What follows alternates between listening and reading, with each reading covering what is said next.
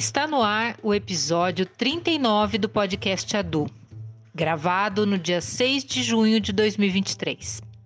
Desde 2022, o ensino do teatro negro passou a fazer parte do currículo obrigatório no curso de artes cênicas da Unicamp, graças ao estudante de graduação Vitor Lima, que na época sugeriu despretensiosamente à coordenação do curso incorporar a disciplina na grade outras universidades já estão seguindo o mesmo caminho. Esse episódio do podcast Adu traz uma reflexão sobre a presença de corpos negros e de suas epistemologias através de um recorte no curso de artes cênicas da Unicamp e em suas ações, tais como a inserção da disciplina do teatro negro no plano pedagógico do curso, além de oficinas e fóruns realizados pelo projeto. Eu sou Cristina Segato e, juntamente com meu colega Paulo Sanmartin, damos as boas-vindas aos nossos convidados. Vitor Lima é artista, pesquisador da cena e diretor teatral, formado em técnico em teatro pela ETEC de Artes e graduando de artes cênicas pela Unicamp. Desenvolve pesquisas ligadas à área do imaginário negro e da dança contemporânea na perspectiva do encenador tem duas iniciações científicas pela FAPESP, ambas orientadas pela professora Verônica Fabrini. Além de ser fundador e integrante do grupo Encruza de pesquisa cênica. Atualmente, Vitor é representante discente da Comissão de Graduação de Artes Cênicas e da Congregação do Instituto de Artes da Unicamp. Professora Gina Monge Aguilar, docente e coordenadora do curso de Artes Cênicas do Instituto de Artes da Unicamp, pesquisa os processos de transformação de artista teatral com foco na criação corpóreo-vocal. Coordena o projeto Em Busca dos Teatros Latino-Americanos, Teatros Negros e Indígenas, com participação de estudantes da graduação e da pós-graduação. Professora Verônica Fabrini, docente no Departamento de Artes Cênicas do IA. Como investigadora, dedica-se ao estudo do imaginário e demais epistemologias marginais. Nas práticas cênicas, explora os trânsitos entre corpo e imaginação. Arrebatada pela alteridade, tem fascínio pela diversidade e pela multiplicidade de perspectivas. Bem-vindas, professoras Gina e Verônica, e bem-vindo, Vitor. Nós agradecemos a participação de vocês aqui no podcast Adu. E a primeira pergunta vai para o Vitor. Vitor, lembrando, o curso de artes cênicas da Unicamp implantou, desde o ano passado, a disciplina Teatro Negro no plano pedagógico do curso isso aconteceu após a sua solicitação, né, como graduando. Então, Vitor, como se deu esse processo? Conta para a gente o que te inspirou para fazer essa proposta. Olá, boa tarde. Bom, eu primeiramente eu sou o Victor, é, tenho 21 anos e eu entrei em 2019 na, em artes cênicas aqui na Unicamp.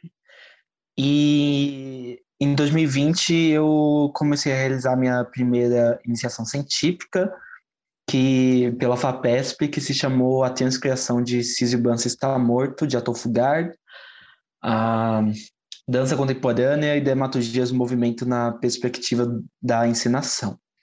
E é, essa iniciação científica eu pesquisava basicamente a encenação a partir da dança contemporânea e do imaginário negro da peça sul-africana Bansi está morto. E essa peça foi também o que me levou cada vez mais para pesquisar o, o, imaginário negro, né? Uma peça que ela foi escrita e a história dela se passa na época do apartheid na África do Sul. E e a partir de então eu fui pesquisando sobre teatro negro, é, vendo os referenciais, os livros, e fui encontrando diversos materiais é, que falavam sobre cultura negra, sobre teatro negro. E ah, na época eu estava já no segundo ano da graduação, e foi me gerando uma indignação de, na iniciação científica, ver muitos materiais e referenciais teóricos mesmo, livros, artigos, é, sobre arte negra, sobre teatros negros. É, e na graduação não temos um espaço é, onde essas discussões são é, mais presentes, às vezes é, é, em uma aula de teatro brasileiro a gente via sobre o teatro experimental do negro, que é um grupo só de é, teatro, um grupo super importante de teatro negro, né? Mas ainda assim é uma perspectiva só, né? E a gente via pouco material na graduação, sendo que na minha pesquisa eu via eu via muitos materiais escritos mesmo, né, teóricos, é, chegarem em mim. A partir dessa inquietação, dessa indignação, eu fui, eu resolvi escrever uma carta para a comissão de graduação. É, na época eu não era representante. É, hoje eu sou representante de duas da CG da, de Arcênicas e da congregação do IA, mas na época eu, eu não era representante nem de sala, mas resolvi fazer, mas sabia né, da instância da CG e que lá era onde se discutiam as questões pedagógicas e resolvi fazer uma carta, uma carta pesquisa, né? Nessa carta é, eu falo sobre a importância de ter esses materiais para é, para a construção também da, da própria humanidade da pessoa negra, né? Eu sou um homem negro, eu sou um homem cis negro, é, e, e fui vendo o quão importante aquilo estava sendo, não só na é, profissionalmente, mas também pessoalmente, né? Adqui, é, e entrando em contato com aquela cultura, com aqueles com os conhecimentos que também são parte da minha existência, né? e como às vezes a gente fica um pouco apartado da universidade por não ter é, esse contato com a nossa ancestralidade é, e ter um contato maior com a ancestralidade ocidental, uma ancestralidade é, eurocêntrica, que muitas vezes é o que é, gera embate com todas as nossas questões. E eu escrevo essa carta, então, falando sobre a importância que eu via de ter esse conhecimento na, no curso, é, enquanto matéria obrigatória também, porque acredito que estando lá enquanto obrigatória é um jeito de todos que entrarem é, pessoas brancas, negras, amarelas, indígenas, é, todos que entrarem no curso é, terem contato com aquele material, com aqueles materiais e poderem também é, explorar mais, pesquisar, né, em uma iniciação científica, porque também a, essa peça do Cid Bansi está morto, eu tive contato em improvisação 2, porque um, o professor Eduardo Camoto levou como material de trabalho na matéria, e, e por isso que a minha pesquisa se voltou para a cultura negra, né? Eu podia ter, é, por conta de, de ter escolhido essa peça, né? E eu achava importante ter essa matéria no curso, né? E que ela também, é, sendo obrigatória, pudesse favorecer a transversalidade desses conhecimentos em outras matérias eixo, né? Do, do curso. E além da, da dessa carta, eu é, dissertar sobre a importância da matéria, eu também fiz uma um, um formulário é, para estudantes da, de artes cênicas, perguntando, tipo, a, a, você acha importante ter essa matéria? Ah, você acha que ela deveria ser obrigatória, eletiva? Fui fazendo uma, uma pesquisa interna no departamento a partir de um formulário e também nessa carta eu anexei o formulário, né, trazendo esses dados da, é, de pesquisa também do, de outros estudantes, né, é, para somar, né, com, com com o meu discurso na carta, também trazer que era também um discurso coletivo. E a carta, enfim, foi é, bem aceita pela pela comissão de graduação da época, que também a Verônica e a Gina estavam. É, e a gente começou a pensar, e aí a gente começou a pensar também em é, formações, né? Porque a carta eu é, é, entreguei na CG no final de 2020, então não dava para, mesmo que a CG aprovasse a ideia, não dava para ser implementada em 2021 por conta de prazos da Unicamp, né, de burocracias da Unicamp.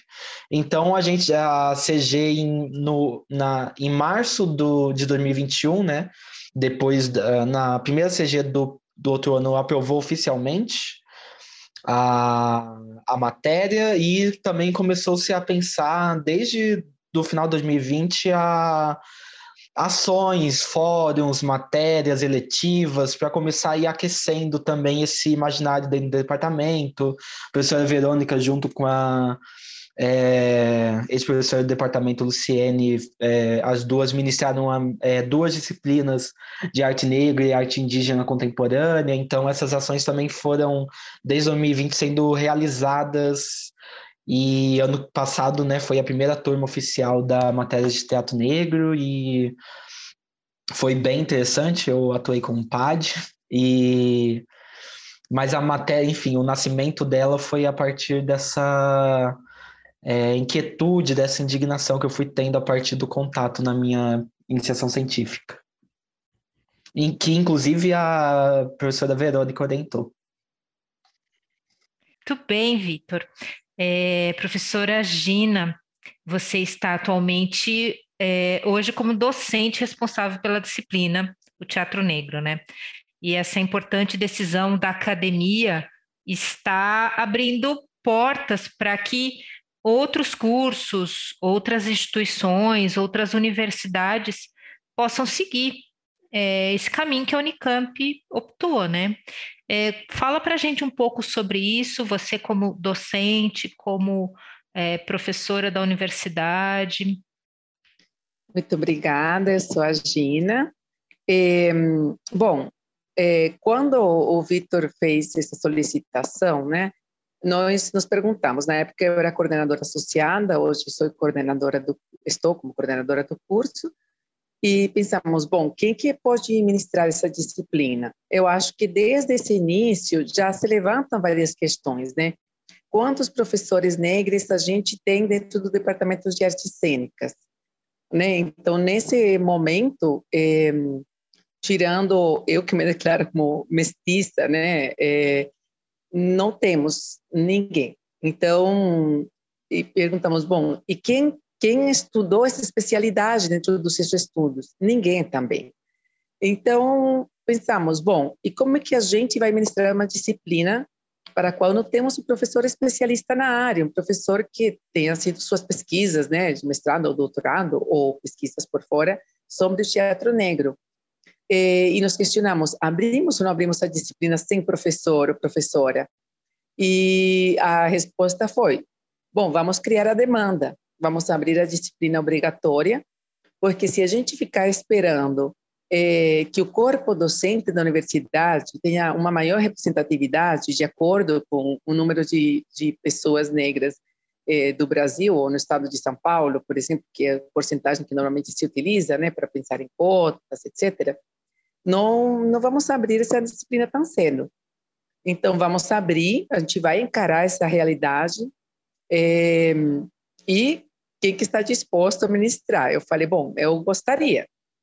Eu já ministro uma disciplina de teatro latino-americano, então meus estudos não são sobre teatro negro, não tenho essa especialidade, não fiz, né, aprofundei isso.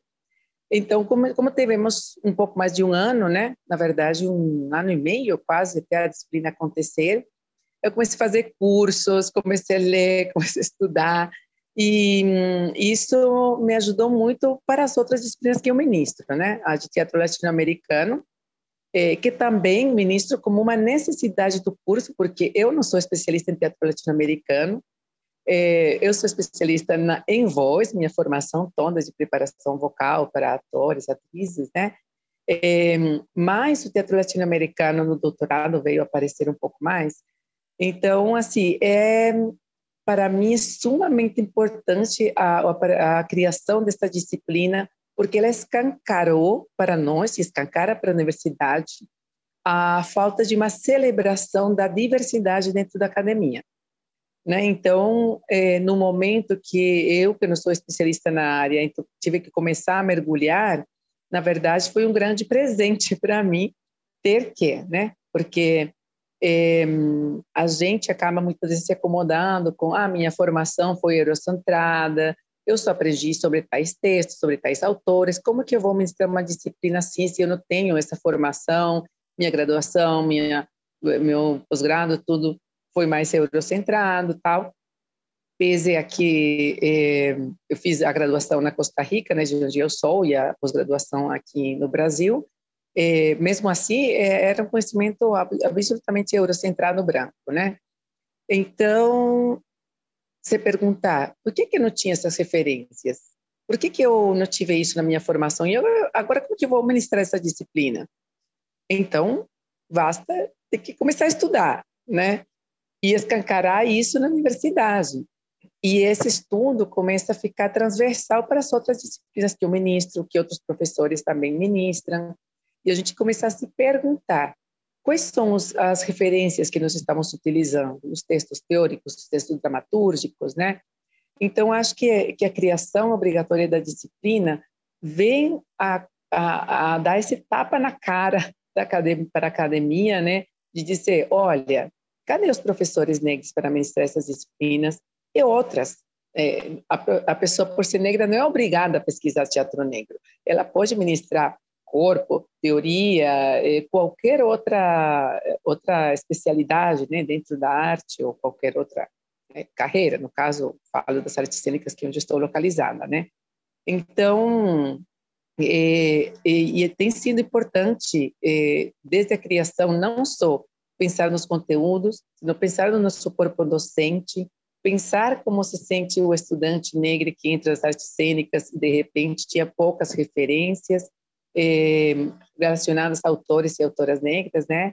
Eh, e, e, praticamente nenhum professor como referência dentro do departamento, eh, e como isso tem ido muito lentamente mudando é, e esperamos agora que existam é, esses concursos, né, especialmente para pessoas negras dentro da universidade, para professores, né, é, que isso se amplie cada vez mais e que não que não seja então necessário que só exista disciplina, sino que todas as outras disciplinas sejam diversas, né, que celebrem a diversidade de, de referências, então, o que eu sinto que é, a disciplina veio só a, a cutucar, né? A cutucar é, feridas ali que existem, vazios que existem dentro da universidade, dentro da academia, tanto dentro do corpo docente quanto dentro das nossas referências, né? De como fomos formados, as nossas graduações e pós-graduações e da importância da gente começar a estudar.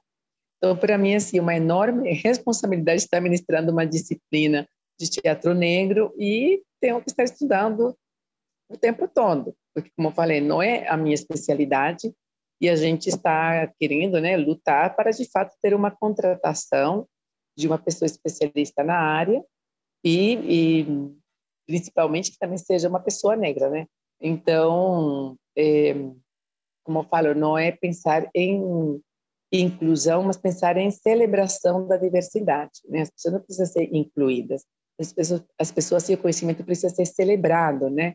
Então, pensar nessa celebração. Então, assim, a, disciplina veio à tona nesse sentido de cutucar, de escancarar a falta eh, e também trazer a presença eh, desses conhecimentos e desses estudantes que na primeira no primeiro oferecimento eu lembro que eu abri com pontos de Exu né, para abrir os caminhos. E um estudante falou chorando: é a primeira vez que eu me sinto tão representado, porque é a primeira vez que eu sinto que alguma coisa que tem a ver com a minha religião é colocada como uma forma, de uma forma importante dentro de uma disciplina é, da minha formação de graduação dentro da universidade.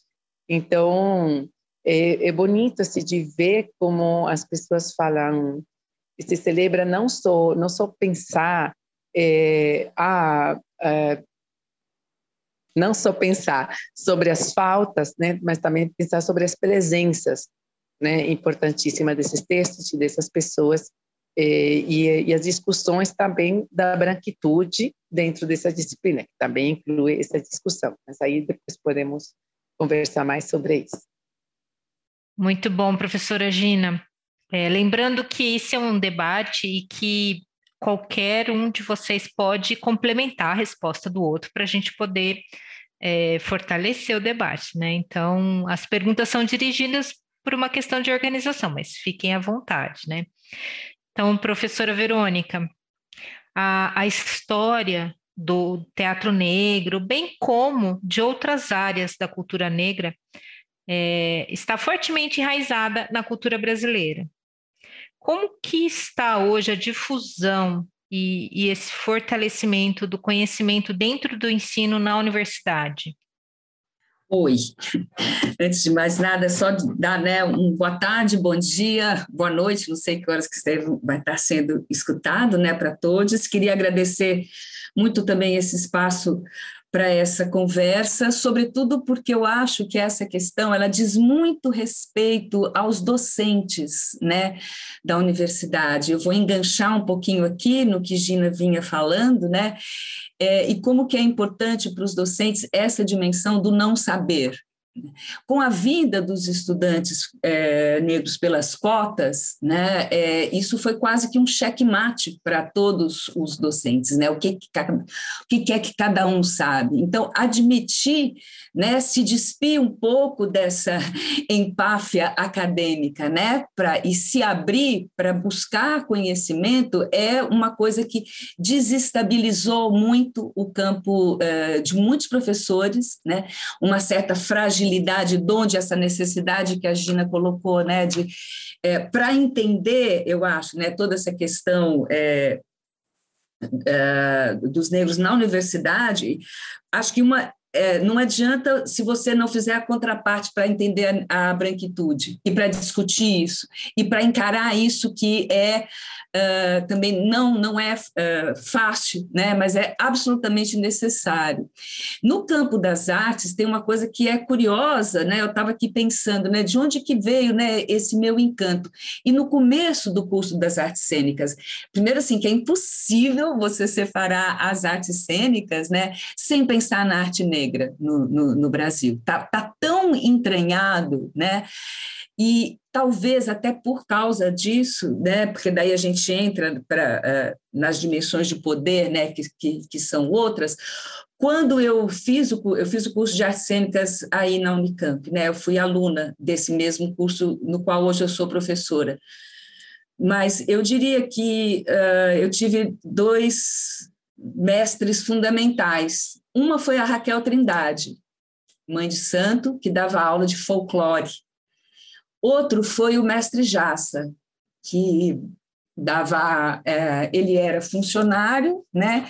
E durante uma época ele tinha o grupo de capoeira. Então ele foi, vamos dizer assim, o meu grande formador de uma certa ideia de corpo, do mesmo jeito que a Raquel Trindade foi uma formadora de como os espaços invisíveis tomam forma num corpo. E tem uma coisa que a Gina falou aí que eu acho muito interessante, né, essa dimensão de celebração. Porque a universidade é um lugar tão frio, tão sem graça, tão sem ginga, tão sem alegria, que as artes negras, por elas serem tão cheias dessa integralidade, primeiro entre todas as artes, né? Não tem só corpo é isso, é cena é isso, né? É figurino é isso, é completamente integral, né? Ah, ainda que na dor, num lamento de capoeira, né? Ou na alegria né, ou na devoção, uh, todos esses campos, né, eles estão muito integrados. Então, para as artes da cena, é um tesouro verdadeiro você ter contato com tudo isso, né? Antes dessa fragmentação, agora é corpo, agora é voz, agora é cena, agora é atuação, né? Então, é, essa dimensão da celebração que tanto é, a cultura indígena quanto a cultura negra, estou pensando assim um pouco essa dimensão terrana, sabe, dessas culturas mais arcaicas que preservam né, que não, não, sofreram essa cisão né, entre razão, sentimento. Né? Então, elas são colocadas dentro da universidade por serem, vamos dizer assim, tão cheias de vida como sendo menores, né? porque a universidade é o lugar do, do, do especialista, daquele que separa, daquele que segrega. Né? Então, a alegria, a celebração não tem espaço como saber na universidade.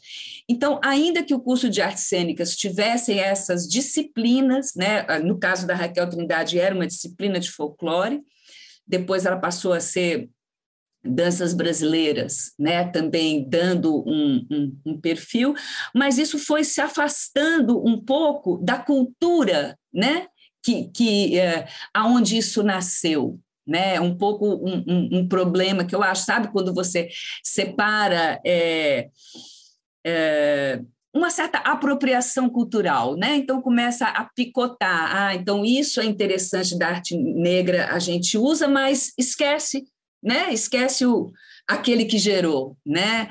É, e isso foi fazendo com que alguns conceitos, algumas coisas ficassem, mas os corpos não. Né?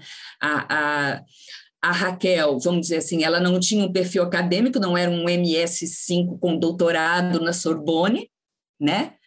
mas era uma excelente conhecedora, mesmo assim, é, é, de todo esse cabedal cultural. Né? Então, como a universidade foi ficando cada vez né, mais neoliberal, mais especialista, mais é, eh, fechada num certo tipo de pensamento científico, né?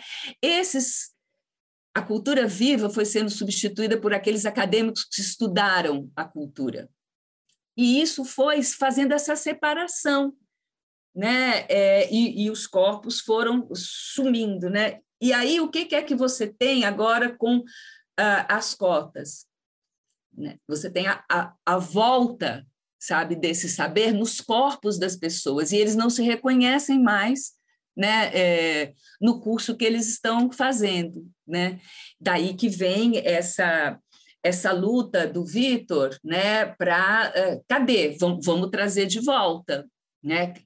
Então, é, e, esse, uh, e é curioso como a capoeira foi ficando cada vez menor, né? De disciplina com X horas, ela passou a ser aquele treino na hora do almoço, que passou a ser substituído, vamos dizer, por um professor de educação física com um PhD no Canadá. Não é que tudo isso seja ruim, né? Mas eu acho que isso é, é um tipo de trabalho que vai ser sempre tenso, né? Então, lidar com, com, com saberes populares, né? com saberes tradicionais, é um campo de tensão, que tem que ser entendido como campo de tensão, né? mas uh, que seja evidente, né? que a gente não varra para do lado do sabe, debaixo do tapete, e deixe porque a gente está recebendo né, é, a partir das cotas, um outro uh, público completamente diferente, né? E habitante de um mundo completamente diferente. Diferente no sentido de cada vez e cada vez mais e mais diverso. Né? Então, eu acho que é muito importante essa.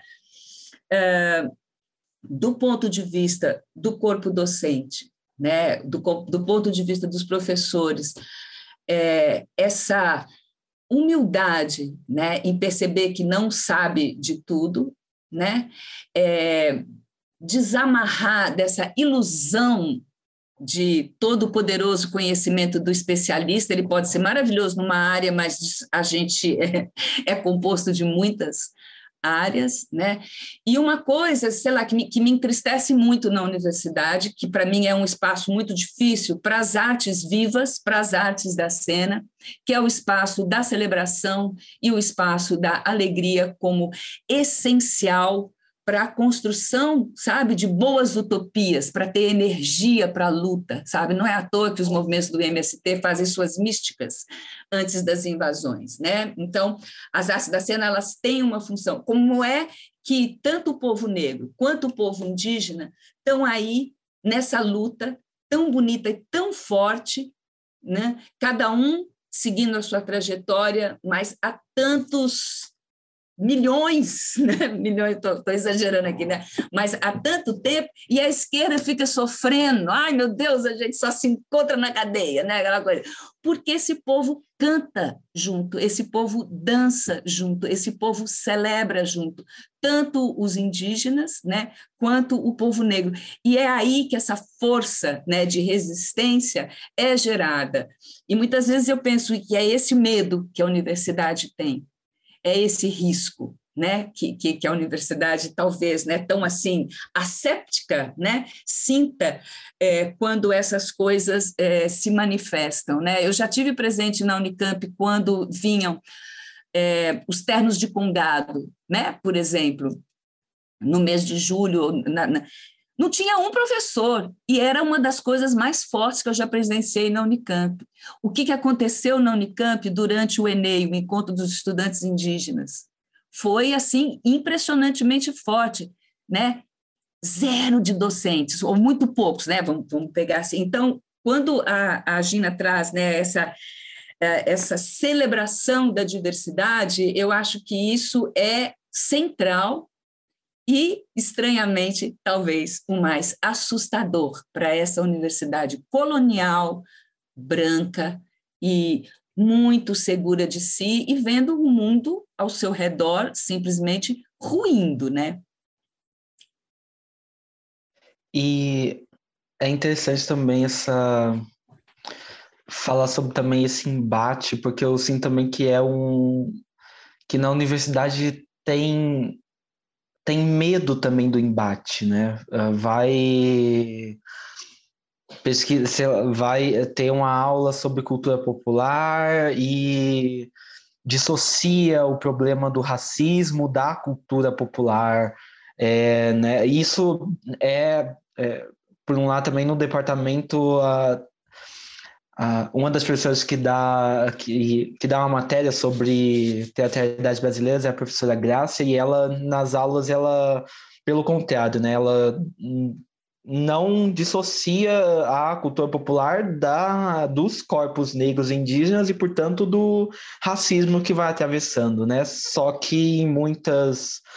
É, em muitas outras é, em outros cursos, né, ou enfim, quando vamos estudar a cultura, a cultura popular, né, dissocia porque e aí fala da, da, da dança, da performance artística e não fala também do que atravessa também ela, que é o embate, né, é, que é o racismo, que é esse embate com a branquitude, e eu percebo que isso também vem muito do medo, né, esse medo também do não falar, né, de eu não falo sobre isso porque não, não foi a minha área e também ou não falo sobre isso porque não é, é o meu lugar de fala, né, num lugar é, de lugar de fala distorcido do que realmente é, né, que né, de Jamila Ribeiro naquele livro é, famosíssimo dela, né, lugar de fala que ela explica também de um jeito super é, é, simples, uh, né, os, os conceitos super complexos. Ela fala que, na verdade, todos né, nós temos lugar de fala, que é justamente esse, né, o, qual é o meu né uma pessoa branca é, ela tem um lugar enquanto pessoa branca na no discurso do movimento negro. E, e, uma pessoa negra tem um lugar de uma pessoa negra no discurso do movimento negro. E aí é, esse é entender a sua alteridade e como ela vai se é, é, gingando é, no, no, nos diversos lugares, né? E eu acho que é importante é, esse não esse permitir-se é, entrar no, no enfrentamento, no, no embate que existe, né, entre a negritude a branquitude, que é ali mesmo que o Brasil foi se construindo, né, o, a estrutura brasileira foi construída uh, é, a partir do racismo, principalmente contra pessoas negras indígenas, e é, e é, né, não, não se dá para falar sobre nenhum aspecto do Brasil sem falar sobre é, racismo e é algo é, é, um, um lugar de embate, né, de combate, de, de mortes também e, e justamente de que os povos que sofrem celebram com alegria é, para né, com, como forma de enganar a morte, como forma de adiamento de mundo, né? E acho que só eu queria complementar também dessa importância de é, da coragem de se colocar também no embate, né? Porque todos nós no fundo, no fundo estamos no embate, né? O que acontece é, é que acho que na universidade é, muitas pessoas e principalmente pessoas é, a branquitude né o sistema branco a branquitude ela tem ela tá dentro do embate não quer tirar os tampões do ouvido né da, do, dos olhos e é necessário essa coragem para entrar nesse olho do furacão que já estamos, né? Acho que nem é coragem para entrar, né? Coragem para assumir que estamos no olho do furacão e, e tentando é, ir lidando, né, com, com aquilo. Gente, uma questão importante, eu acho que aqui era legal que todas, que todas, né, é, falasse um pouco sobre isso, é a questão da aplicação da lei federal é, é 10.639, né? e ela completa 20 anos esse ano, e que coloca e obriga né, que o ensino sobre história e cultura africana e afro-brasileira ocorra nas escolas públicas e particulares do país. Mas, infelizmente, isso segundo uma pesquisa recente desse ano, dos institutos Alana e Geledés aponta que 71% das mais de mil secretarias de educação no país não têm qualquer programa ou sequer desenvolvem projetos esporádicos sobre o tema. A gente gostaria que vocês falassem um pouco sobre isso. Aproveitando para complementar quando o Vitor trouxe no primeiro momento sobre a ancestralidade do, dos ensinos, né? Que a gente reconhece os europeus. Na escola, a gente reconhece a história da América Latina, dos Estados Unidos, dos países europeus, enfim, da Grécia Antiga, e a gente não aprende da história da África, né? Bueno, sobre essa lei, né, Primeiro que é triste que já tem bastantes anos que ela foi né, promulgada e que continua sendo desrespeitada, e, tanto em escolas como em universidades públicas, né? Então, quem são os profissionais que vão trabalhar nessas escolas? Os profissionais formados pelas universidades.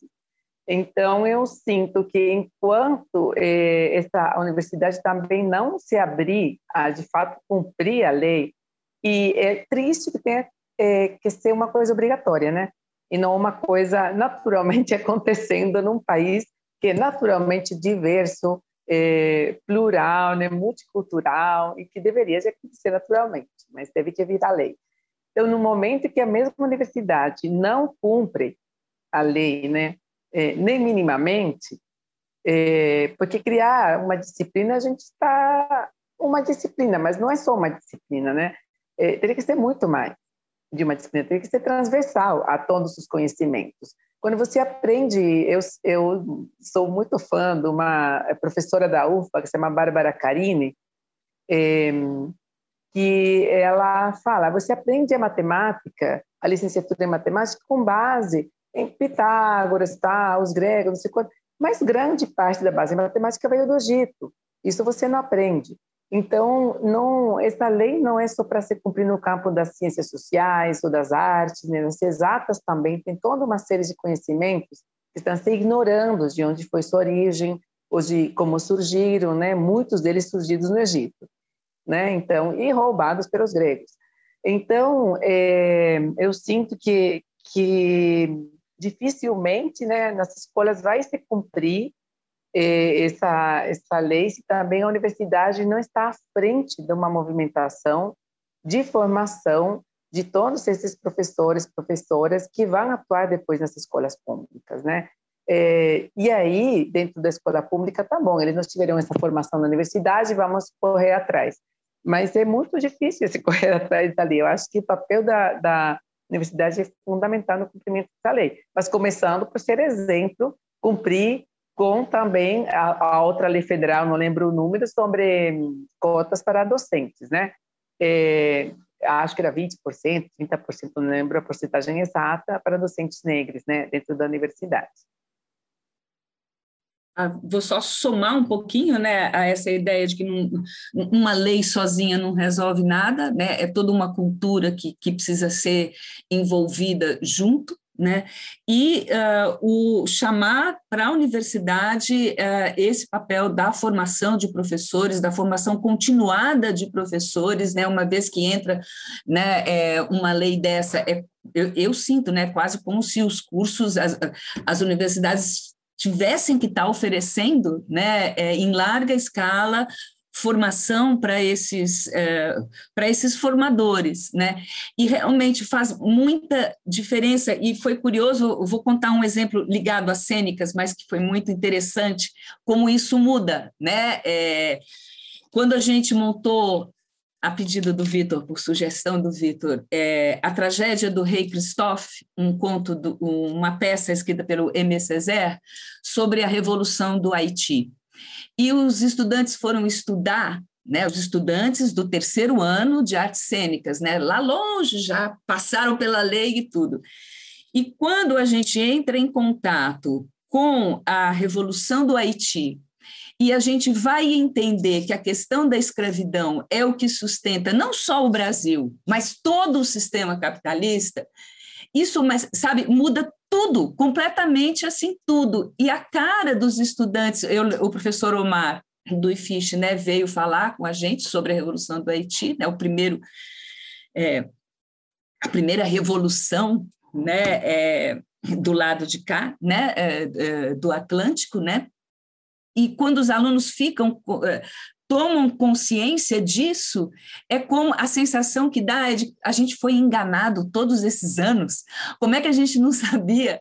Né? Por que, que a Revolução Francesa. Como? O Haiti derrotou o exército de Napoleão? Né? Então, sabe, é, e como é que isso muda o imaginário completamente, né? E a sensação de que fomos enganados. Então, é, às vezes é uma pequena né, como que a história é contada muda tudo, né? Então é, é, essa lei, né? Enquanto ela é só uma lei, ela não é, não resolve. Então, chamando de novo né, para a universidade essa responsabilidade, porque a universidade se desobrigou muito né, em relação ao mundo, né, ficou um pouco dentro dela mesmo. Né? Então, essa coisa de, sabe, que professor você está formando é fundamental. É, né, e também é, completando que existem também os, os cursos de licenciatura na, nas universidades, né? São para formar professores para atuarem né, nas escolas e por si só a lei também, se ela obriga as escolas é, de ensino fundamental e médio a terem esses conhecimentos, logo está também é, obrigando também os cursos a, de licenciatura, todos os cursos, né, a também terem esses conhecimentos, né, num, é, acredito que também seja importante esse e, e, e, mais do que lembrar da importância de ter esse ensinamento também é, é afirmar a para as instituições cumprirem a lei, porque já virou lei, né? O discurso não, não está mais no lugar de ter que sustentar que é importante esses ensinamentos. Isso já foi há 20 anos atrás, para onde se formou a lei, porque senão também ficamos num, num discurso sempre a 10 passos atrás. É, então, o discurso hoje ainda é, se torna o é importante a gente estudar. E né, eu acredito que esse é um discurso que sempre nos coloca. É um, uma ferramenta também né, do, é, do racismo de colocar a gente sempre é, em discussões anteriores ao que está sendo o presente, né?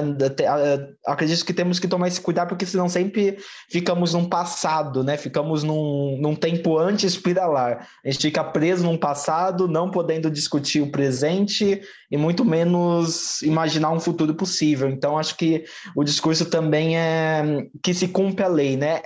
É, já falaram há 20 anos atrás e que convenceram pessoas que é importante, né? Isso já está como lei, né? O, o, discurso agora tem que ser cumpram instituições, né? Cumpram a lei e, e também é, a partir disso também as instituições que não estão inseridas, é, né? Instituições que são de ensino superior também que fortaleçam e se aliem a essas instituições de ensino médio e fundamental para que elas também consigam cumprir a lei, porque são estudantes do ensino superior que vão para as escolas de ensino fundamental e médio, né? Então, e eles precisam dessa base.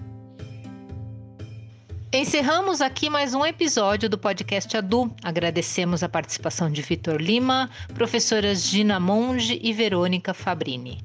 Siga nossas redes sociais, nosso site e fique por dentro dos temas que serão abordados nos próximos episódios do podcast Adu. Um abraço, até lá!